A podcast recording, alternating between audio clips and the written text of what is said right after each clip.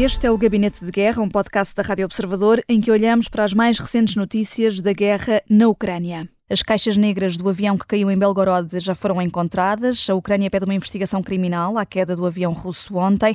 O Kremlin também tem vindo a criticar. Este avião levava 65 militares ucranianos para troca de prisioneiros. O Kremlin aponta o dedo a Kiev. Bruno Cardoso Reis, vão surgindo aqui informações a conta-gotas, mas que relações é que vais tirando até agora?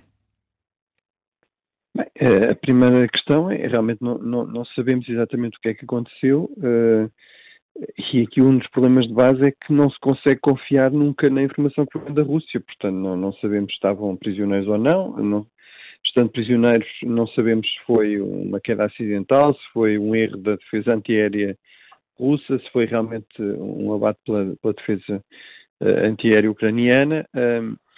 É verdade, os ucranianos insistem nisso, que este tipo de avião é um alvo legítimo num, num contexto de guerra, uh, portanto é um avião de transporte militar, uh, e os ucranianos também insistem que os russos não avisaram que uh, ele transportaria prisioneiros, e, e à partida não é crível que os ucranianos deliberadamente atingissem um avião onde sabiam que estavam prisioneiros ucranianos. Portanto, uhum. isso parece ter algum crédito, mas realmente a Rússia insiste que não, que que tinha feito esse aviso e, portanto, uh, pronto, teremos de ver exatamente o que é que, que, que, informações novas é que existem. Agora, aqui o ponto fundamental parece ser ou há realmente uma investigação internacional com, com acesso uh, das Nações Unidas, enfim, da Agência Internacional da Aviação Civil, etc., ao, ao local e, ao, e aos dados, ou, ou, qualquer informação que venha do lado russo, qualquer investigação que venha do lado russo, não, não vai eh, não vai ter credibilidade, não é? Porque, enfim, eh, por exemplo, a questão daquela do avião perigoso e nem do hoje a Rússia insiste que foi uma coisa puramente uhum. Eh, acidental ou que, enfim, em todo caso o Estado não, não teve nada a ver com o assunto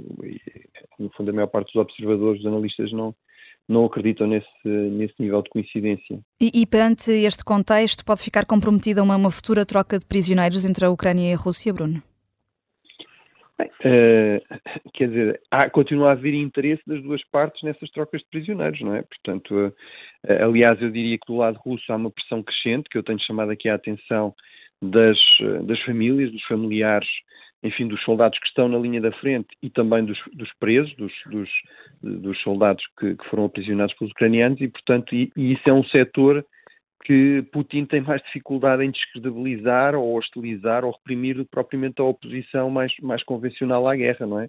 Uh, no fundo são os familiares dos, dos heróis da, do regime russo. Portanto, um, ehm, eu diria que continua a haver interesse dos dois lados. Do lado ucraniano, obviamente, eh, que é um regime democrático que é muito mais suscetível à pressão da opinião pública, há pressão nesse sentido, inclusive para saber exatamente o que aconteceu com este avião e, quem, e que prisioneiros é que estariam lá aparentemente isso também não foi divulgado ainda pela Rússia, uh, e portanto uh, continua a haver interesse dos dois lados. Agora, certamente haverá, nomeadamente do lado ucraniano, exigências maiores de, de, segurança, de garantias de segurança nessas trocas, não é? De que este tipo de acidentes ou incidentes, a confirmarem-se, não, não se repetirão. Uh, Vítor Gabriel Oliveira, o Parlamento húngaro não vê urgência na aprovação da entrada da Suécia na NATO, segundo uh, disse hoje o seu presidente. Isto vai continuar a ser uh, uma pedra no sapato, neste caso no sapato da Suécia. Temos Viktor Orban, o primeiro-ministro húngaro, de alguma forma ofendido também com a recusa de Zelensky ir a Budapeste? Uh, eu acho que primeiro, uh, antes de mais, obrigado pelo convite, antes de mais, uh, perceber que, como é que Vítor Orban pensa a União Europeia. Vítor Orban pensa a União Europeia diferente dos líderes ocidentais que comandam a União Europeia. Ou seja, Vítor Orban sempre achou e defendeu isso diversas vezes, publicamente, que a União Europeia não deveria intervir e a NATO não deveriam intervir como, como, como, como interviu, como interviu e como, e como tem bases na Roménia uh, e não deveria, não deveria tomar o partido que tomou na, na, na, Ucrânia conforme tomou e é preciso perceber esta ideia de Vítor Orban, ou seja, Vítor Orban uh, da última vez no, no Conselho Europeu uh, foi tomar um café para que a aprovação da à Ucrânia da, dos fundos fosse disponibilizada e uh, irá tentar utilizar estes, estes para esticar também o seu tempo. E o seu tempo é o de demonstrar também a Vladimir Putin, com quem mantém uh, canais de informação, que uh, não está de um lado, mas também não está do outro. Uh, é importante para, para a União Europeia ter alguém como Vítor Orban que mantém estes canais, mas também é importante para a União Europeia perceber como é que pensa Vítor Orban. E Vítor Orban, e, e repetindo-me, pensa que o, o Ocidente, a forma como a Europa Ocidental pensa o leste, não deve, uh, uh, não deve impingir a forma como pensa no Ocidente naquela, naquela região. Eu só recordar que a, que a Hungria ainda faz fronteira com a Ucrânia e, e muito do material militar pode ter a tentação de passar naquela, naquela pode ter a tentação de ser enviado por aquela zona uh, da fronteira com a Hungria. Um, mas penso que, uh, como aconteceu nesse, nesse Conselho Europeu, Vítor Orbán será forçado também pela, pelas regras da União Europeia e pela disponibilização de fundos à Hungria um, a dar, a, portanto, a, a mudar, a, a, mudar de opinião, não é? E Zelensky também percebe isso e também percebe que, que não indo a, a, a Budapeste encontrar-se com Vítor Orban também o força uh, nesta pressão, portanto isto é, é um braço de ferro Uh, mas também é preciso, e deixar aqui uma nota mais até, até para as próximas eleições europeias. António Costa também é visto com bons olhos em Bruxelas para vários cargos, por isto mesmo, porque António Costa, talvez de todos os líderes europeus, arriscando nesta frase que vou dizer, é das pessoas mais uh, com quem uh, com que, que, consegue um maior contacto direto a Vítor Orban uh, em Bruxelas nesse último Conselho Europeu. António Costa falou diretamente várias vezes com Vítor Orban e os líderes europeus, Macron e os outros líderes europeus, Olaf Scholz também, reuniram-se várias vezes para pedir a António António Costa para interceder junto de Vítor Orban. É por isso também que uh, António Costa, sendo também alguém dialogante e alguém com, com muitos anos de, de, de, de, política e também com conhecimento elevado em Bruxelas e muito respeitado pelos seus pares em Bruxelas, é visto como alguém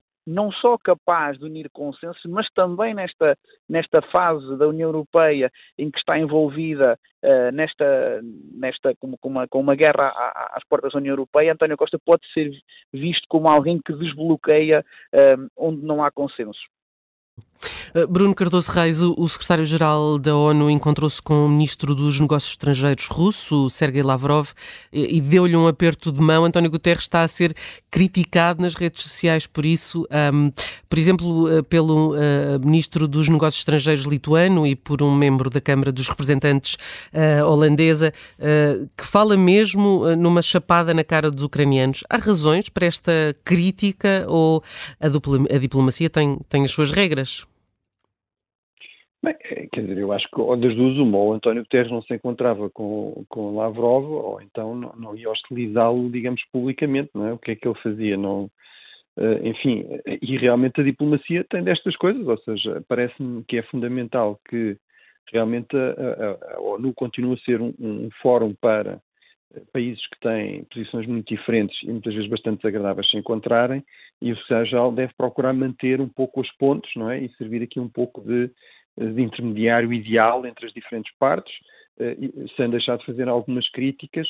Eh, portanto, neste momento atual, por exemplo, eu diria, eu tenho sido mais crítico por vezes de alguma postura, de algumas posturas de António Guterres em relação à questão de Israel e da Palestina, eh, onde parece que muitas vezes ele tem, por exemplo, ignorado completamente a questão dos reféns, recusou-se durante meses a ver, digamos, os vídeos dos ataques do 7 de outubro, etc., e isso retirou-lhe algum espaço na, na, relação com Israel, que é necessário para, para conseguir, por exemplo, acesso da, da ONU a, para, para, a ajuda humanitária que a ONU presta em Gaza.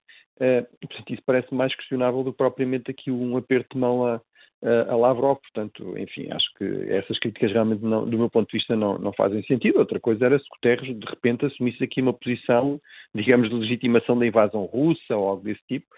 Agora, manter este tipo de contactos e, e mantê-los nestes aspectos mais, digamos, uh, mais formais, num, num registro relativamente cordial, isso parece-me que faz parte da missão do Secretário-Geral das Nações Unidas. O Gabinete de Guerra é um podcast da Rádio Observador, vai para o ar de segunda a sexta, depois do noticiário das nove e meia da manhã, tem nova edição depois eh, da síntese das quatro e meia da tarde e está sempre disponível em podcast. Eu sou a Vanessa Cruz.